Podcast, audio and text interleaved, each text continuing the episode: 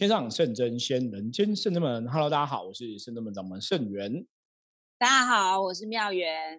是的，今天又是双元会，耶，圆圆，圆圆。对，因为我们今天其实又是忙碌的一天哦。其实有时候讲说，像疫情期间啊，我我觉得。之前我们一直跟大家聊到说，疫情期间你要跟着这个时事做改变，要做变化哈。那不晓得各位朋友有没有真的去顺着这个时事做改变呢？我们一直在讲说，福摩斯是会顺着时事做改变应变，你才会有一个新的哈机缘或者是机会点出现。因为我觉得人类世界的事情啊，就像我们今天其实想跟大家哈，其实今天想要来跟大家聊聊啦。我觉得什么都可以聊，因为我们今天是三百六十集。哦哇，三百六十集，其实是再过几天，大家可能发现就一年了，三百六十这个节目就一年了。那一年之后，我觉得一年是一个算也是算是一个一个时间的计算单位嘛，对不对？觉得一年里程碑，一个里程碑。所以我们这样每天跟大家分享将近三十分钟的节目，哈，坚持了一年，我觉得应该要来点。改变，对我们不是要停了，大家讲我们不一样的，对，我们要换一个新的节目名称，因为我们发现我们用《伏魔师之神话世界》哈，很多时候大家可能会误以为哈，我们都是在讲降妖伏魔事情，当然我们讲的是正能量、负能量的事情，对，那有些人可能会把我们贴个什么标签之类的哈，那有。些时候这种负面的东西，比方说你觉得我们是在讲降妖伏魔，是你把我们贴个标签。我觉得这种都是属于负能量的一种，就是你会断了我们之间彼此的一个道路。大家了解吗？就是说，你可能不会认真去思考，说我们到底跟你分享了什么东西，我跟你聊了什么。因为很很多时候，常常会有人帮我们贴标签，说啊，你们是宗教人士，你们是怎样怎样怎样。我都觉得人类世界其实基本上标签太多了，你知道吗？对呀，又不是打广告，人想说今天要打那个喜欢看电影的人。对，而且讲真的哈，录这个节目到目前为止哈，这个节目好像我们虽然下面有放那个，因为它那个平台有那种赞助，你知道吗？赞助的刷卡连接，对我们录了三百六十五集，也没有人真的，哎，还真的没有人刷。对，所以我讲嘛，这个节目绝对不是为赚钱而存在嘛哈，因为其实那个我一直在做个实验，就想说会不会真的有人赞助，你就觉得说你这个善知识传承，我觉得对我们来讲那也是一种算是认同吧。比方说你可能认同我们节目，你才去赞助嘛，对不对？我们也试着去思考，是真的没有人会啊，我知道了，因为我们会有人那个留言，听众朋友是留言或者是亲自来到圣真门，我觉得他们是身体力行。对，我觉得，所以我们其实还是得到大家的支持。虽然我没有办法从线上去 感受到，可是实际上我们就感受到，而且其实线上部分，因为像我们都会加入圣真门来跟我们联系嘛，所以的确很多朋友加入我们的赖，然后跟我们讲说他听了我们节目有什么改变，或是有一些收获。其实我觉得那真的是会让我们很开心。其实我们也是因为这样子，大家有些收获分享跟我们说，然后我觉得就是你做这个节目，感觉上不管是只有一个听众来听，两个听众，对不对？或者几个听众，那你就会觉得，哎，这是非常值得的事情哈。我觉得这也是我们这个节目一直以来的宗旨目标。我们真的是希望把我们在修行这条道路上面来讲学到的一些哈，不管是人生的。哲学啊，或是人生的智慧等等，然后跟大家来分享，甚至我们对宗教、对神明、哈、对鬼神的了解，然后来分享一些正确的知识给大家哈。所以一直以来，我们都自诩这个节目是一个教育型的节目哈。对我的心灵成长类型的，对，包括我的我来讲，我们的 YouTube 的频道，我以前也最早以前我们定我们的 YouTube 频道也是那种教育型的 YouTube 的频道哈。对，那不过我觉得一直以来，其实真的这一年来，我觉得非常谢谢大家的支持啊。我们真的收到很多朋友的哈线上留言的鼓励，真的有朋友真的来到现场，也成为我们很好的朋友哈。像去年我们可能办这个门庆活动的时候，也是有来参与嘛哈，都是我们的听众朋友。所以我觉得坚持哈，我觉得也是顺便跟大家分享。像我们前天也在聊聊坚持这个话题，聊说现在奥运的运动员坚持的话题嘛。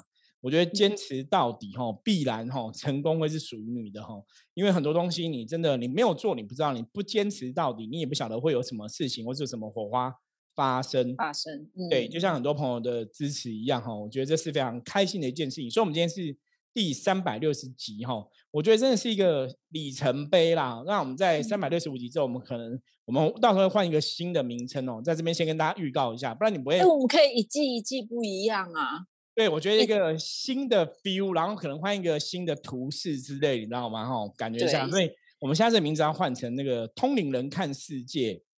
哦，对，想说把我们的这个能量跟灵界交流的能量，会让大家更简单易懂，哈，这样应该可能会帮助大家更容易去了解我们要谈的东西啦。因为为什么要去看世界？因为我们谈的内容其实还蛮。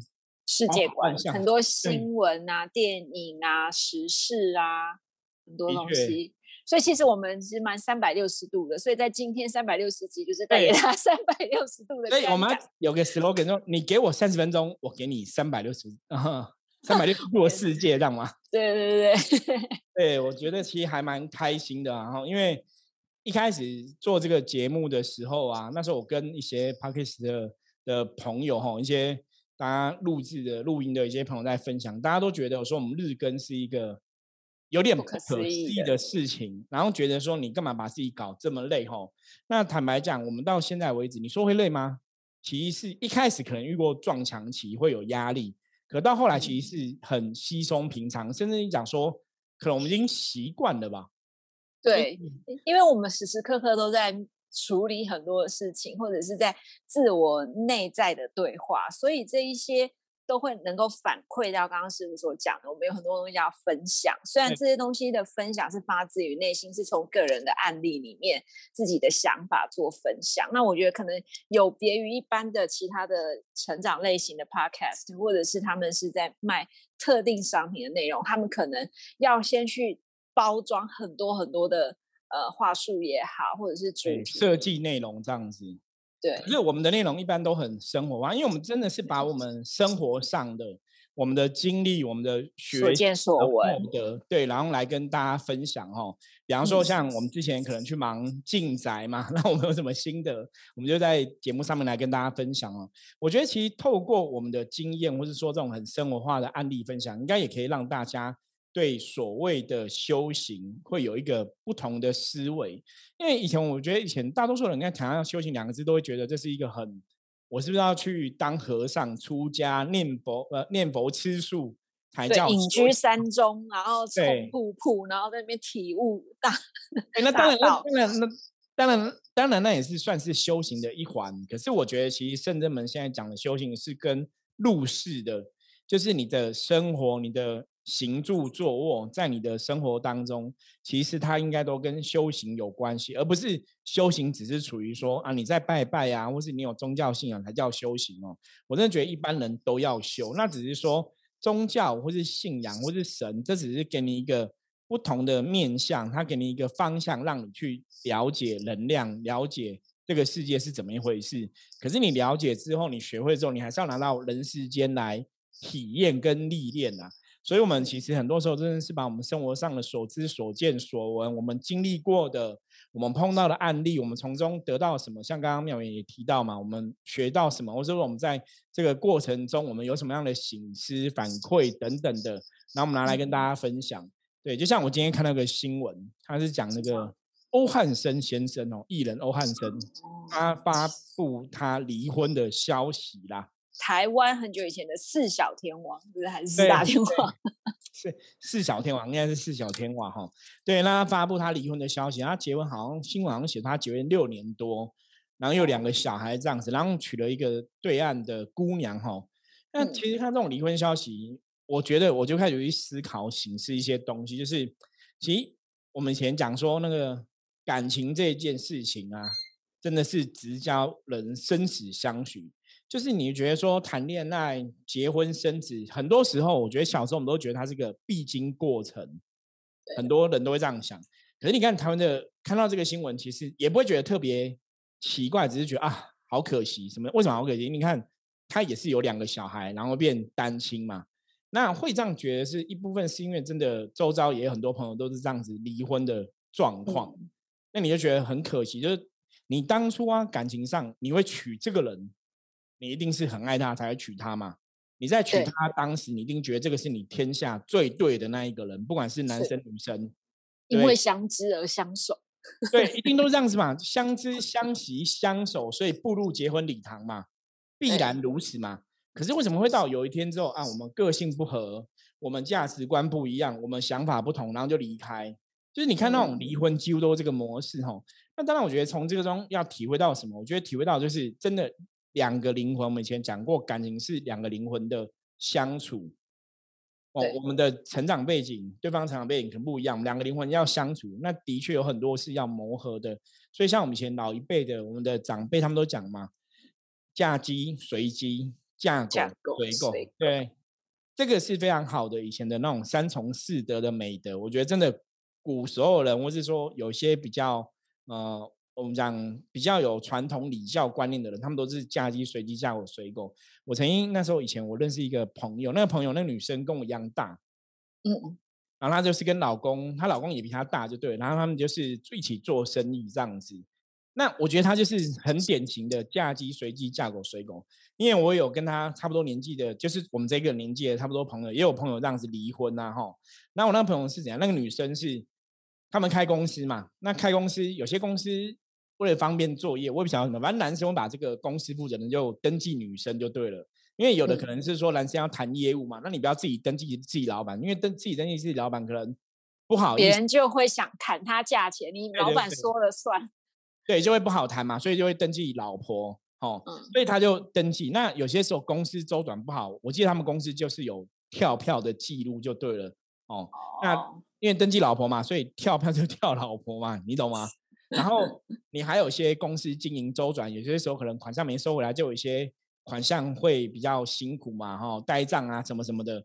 反正公司登记老婆，那他们的下班就是可能四点哈，老婆就要去接小孩，因为他们有一个儿子一个女儿这样子，跟我们的成长状况，因为他儿子那时候跟我儿子是同班，然后小学时候曾经同班过，因为我们都在住在附近嘛，嗯，然后他就下课就要去接小孩子回家哈，接放学。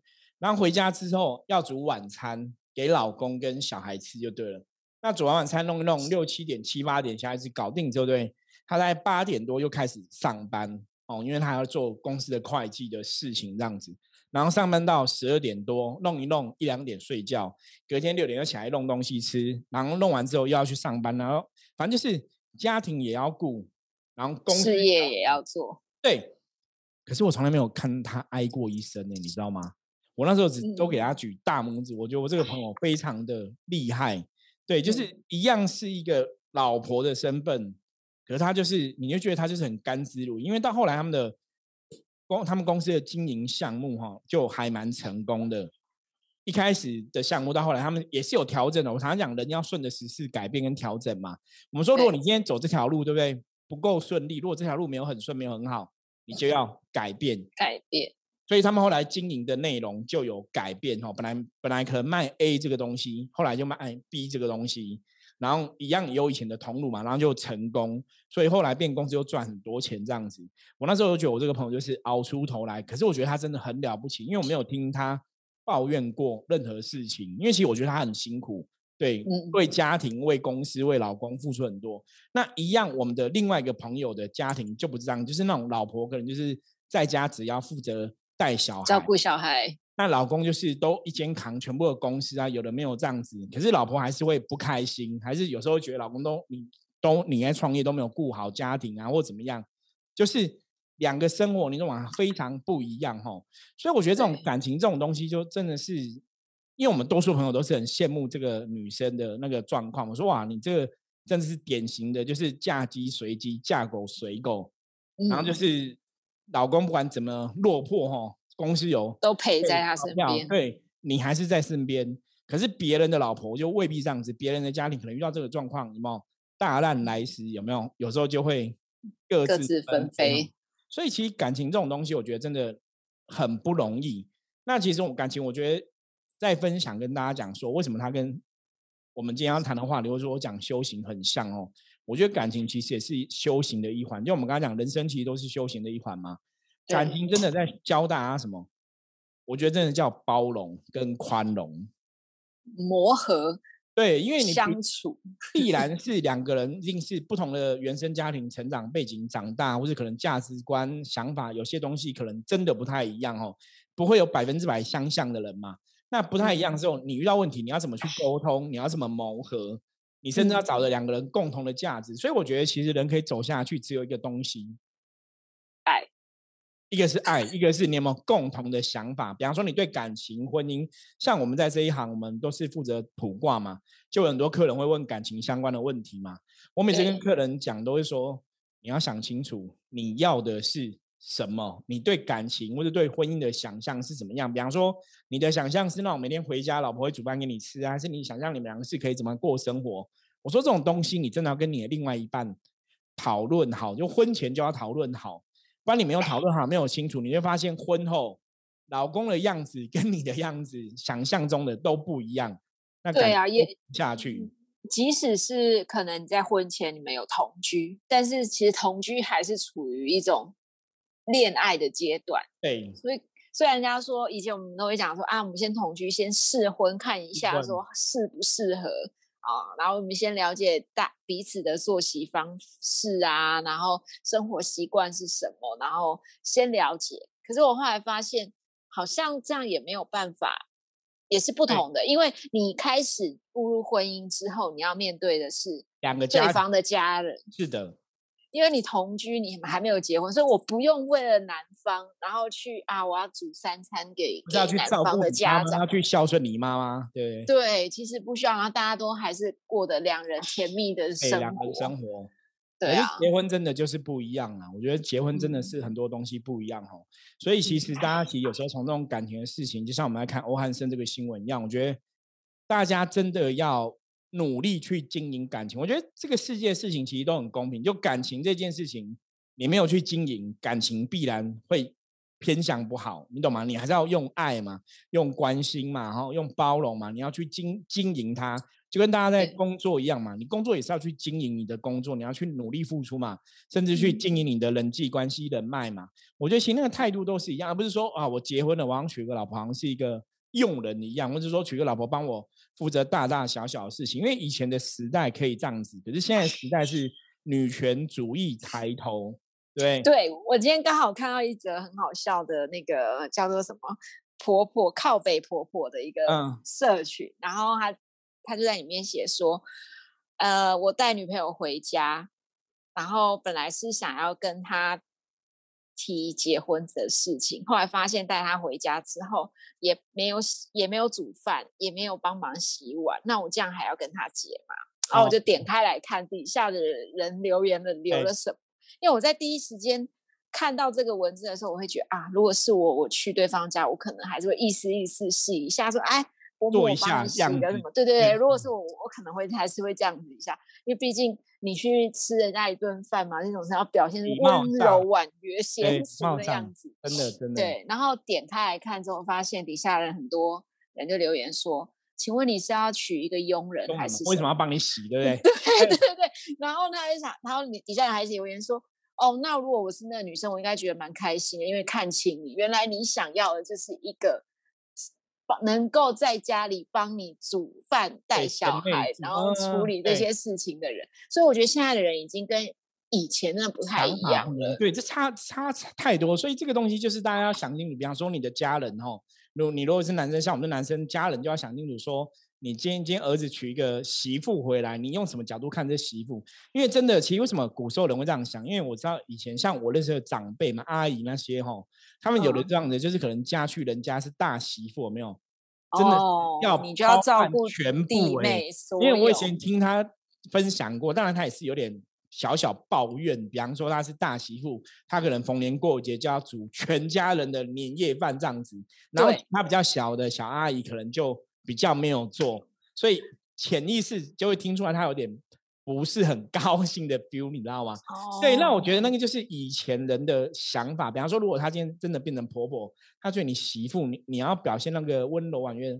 所以刚刚妙云讲的，其实我刚刚在猜测你讲的东西，而不是说啊，人家觉得说你这女生怎么都没有帮忙洗啊，这样不好啊，不要娶回家。我觉得的确，现在人都会觉得说，你你又不是娶个佣人，我也不是去你家当佣人，为什么我要帮忙洗？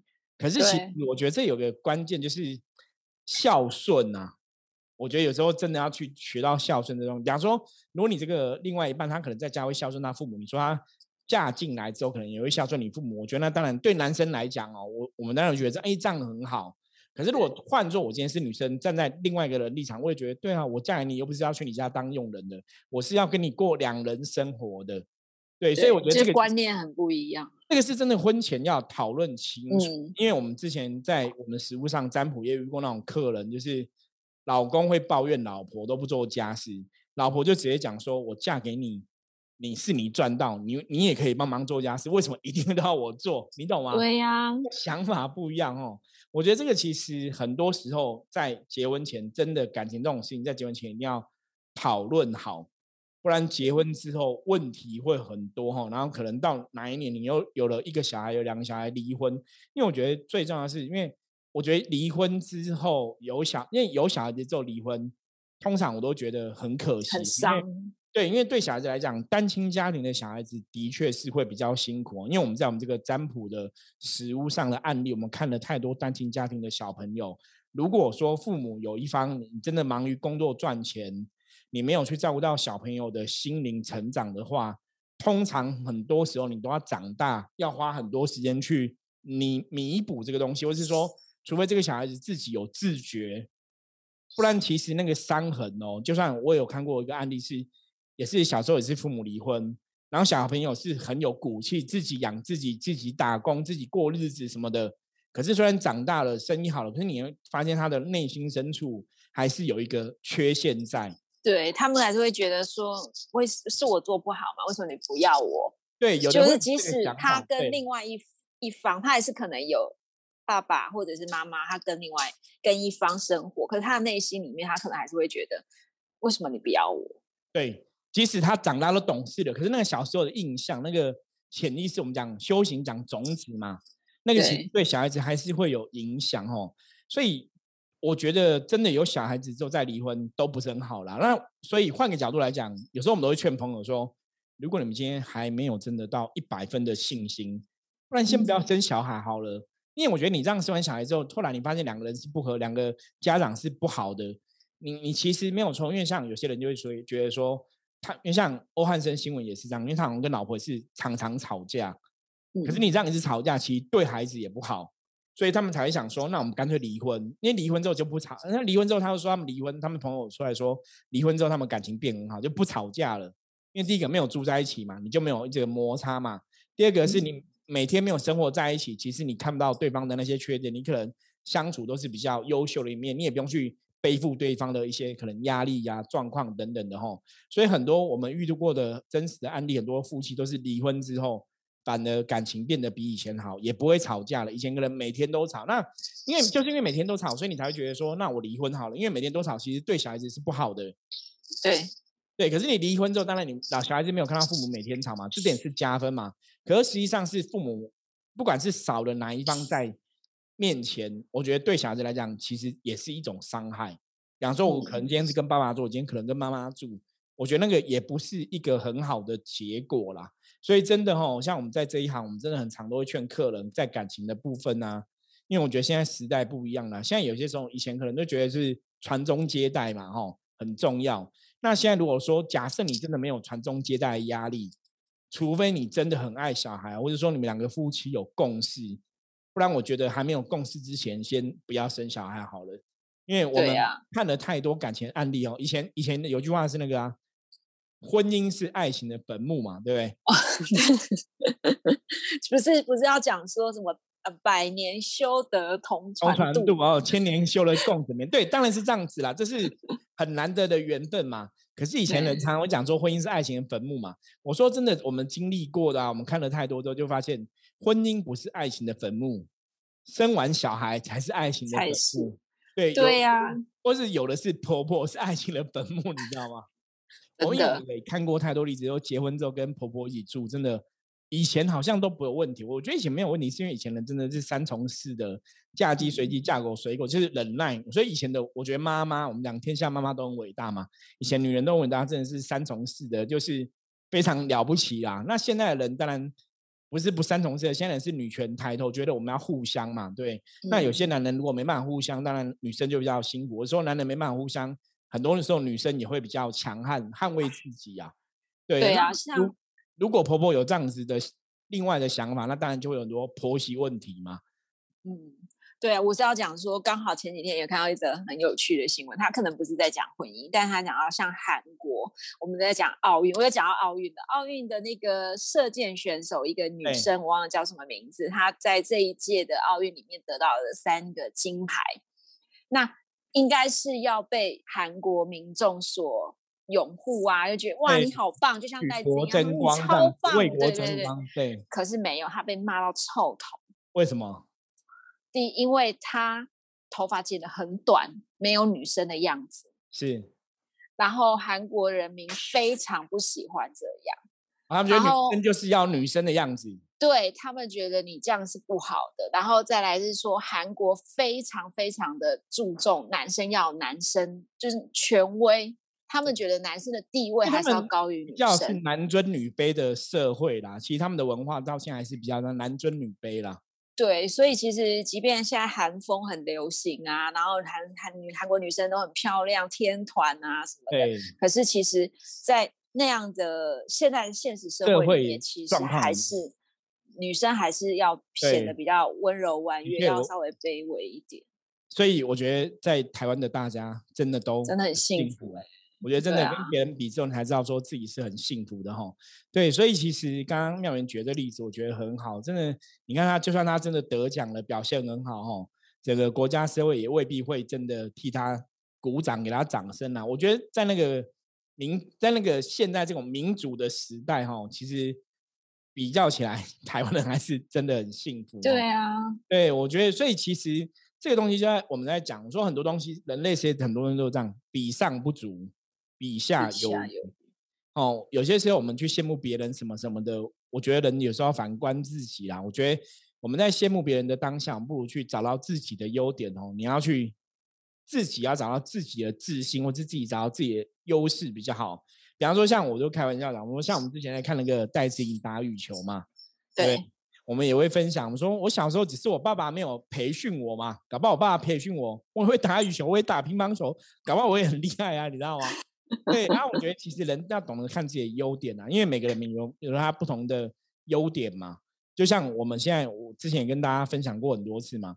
我说我会卜卦啊，我会象棋卜卦，郭台铭不会，然后我们的小英总统也不会，所以我们还是很厉害，有没有？就每个人每个人不同的优点，所以大家其实要去找到自己的优点，因为找到自己的优点表现好，那带给你自信。那一个有自信的人，其实你看世界的很多东西就会是比较正向。你就不会用负面去看，那当然它就会有很多的影响出现。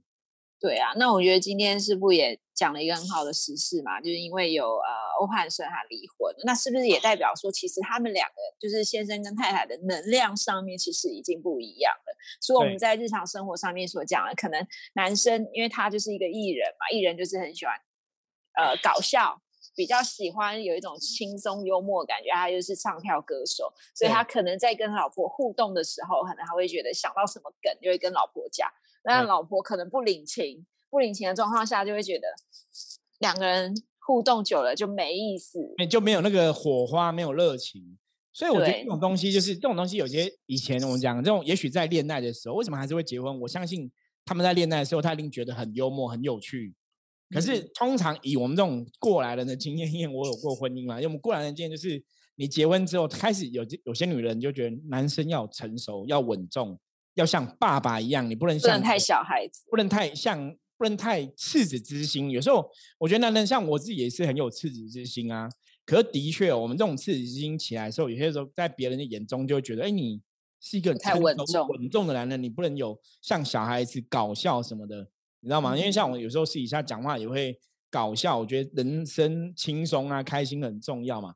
可有些哦，以前的另外一半可能就觉得你这样子不 OK，你这样子有点幼稚哦什么的，那当然就会有问题了。可是这种问题就是你在谈恋爱的时候，你会觉得很可爱，会觉得男生很可爱。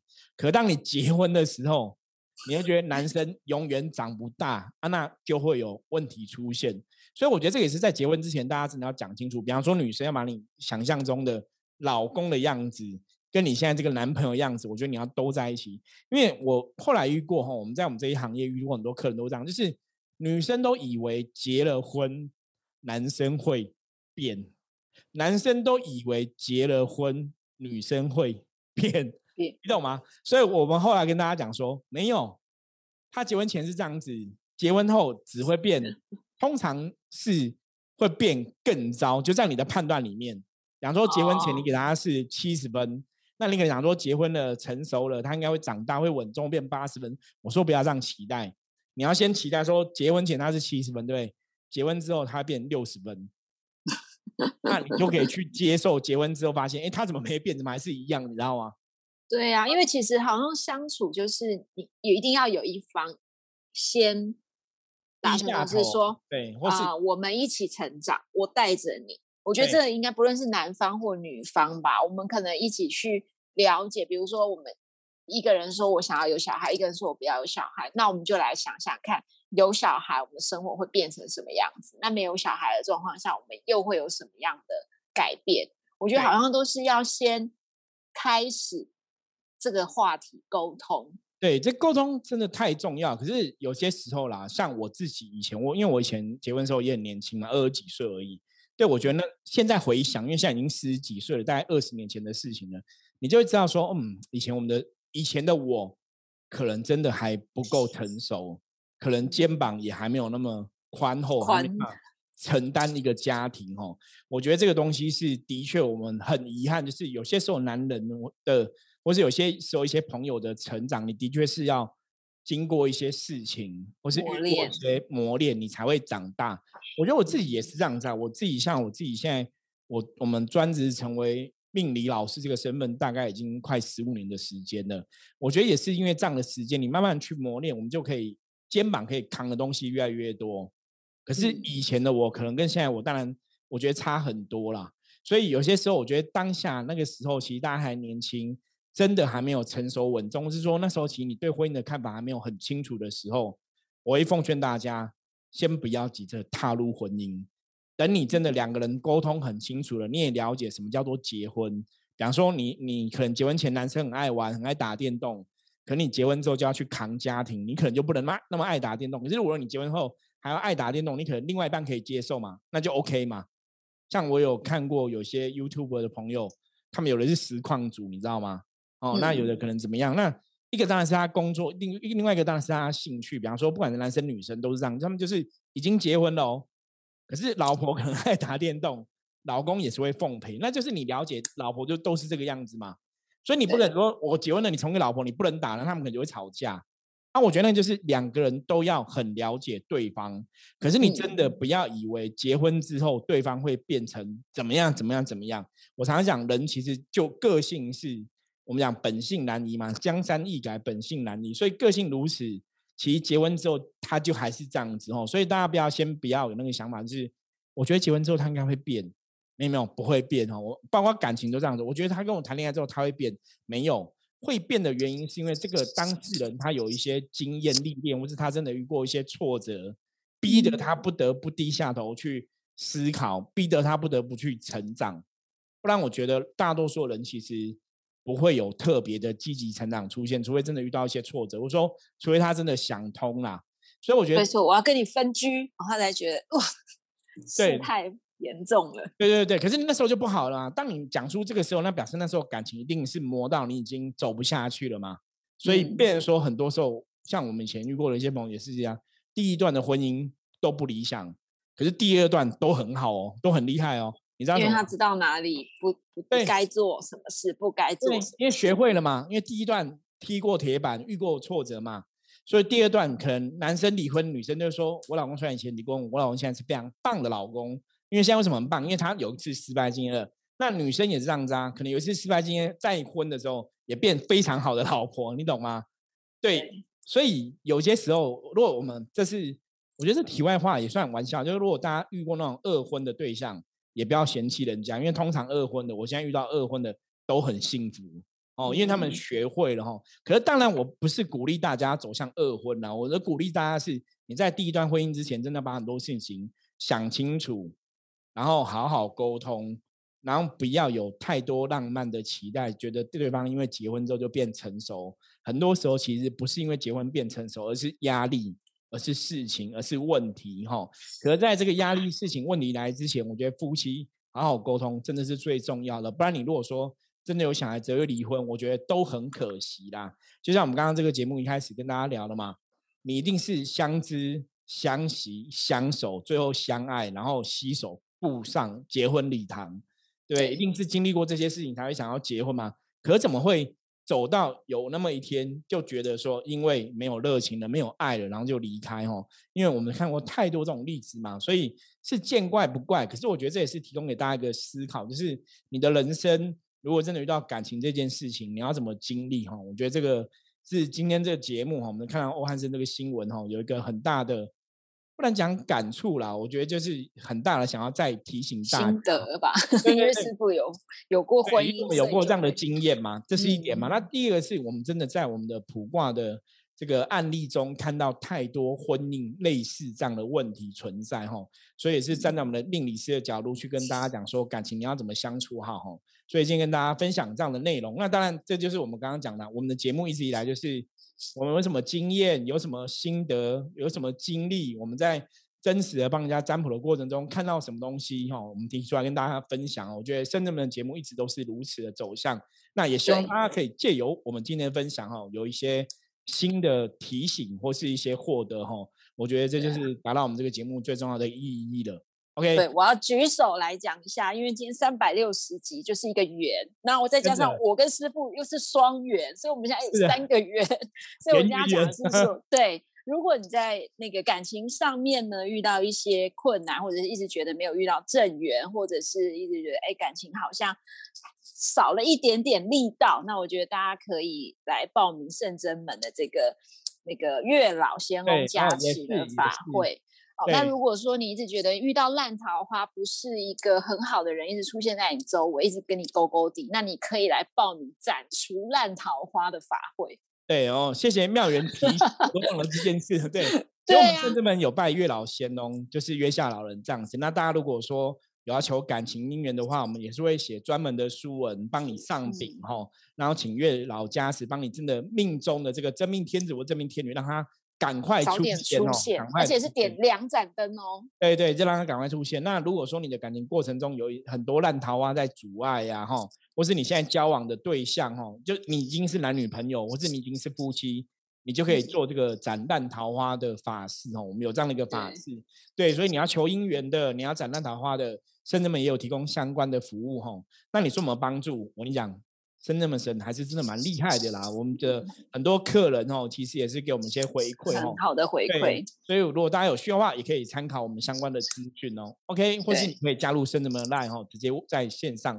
问我们也可以询问，嗯，OK，好，那我们今天节目就分享到这里哈，三百六十集，我们接下来要往三百六十一集迈进哈。那也谢谢大家这个将近快一年的支持哈。那希望哈大家都可以从听我们的节目中学到很多东西，然后让自己人生越来越好，感情也越来越顺利。好，那我们就下次见，拜拜，拜拜。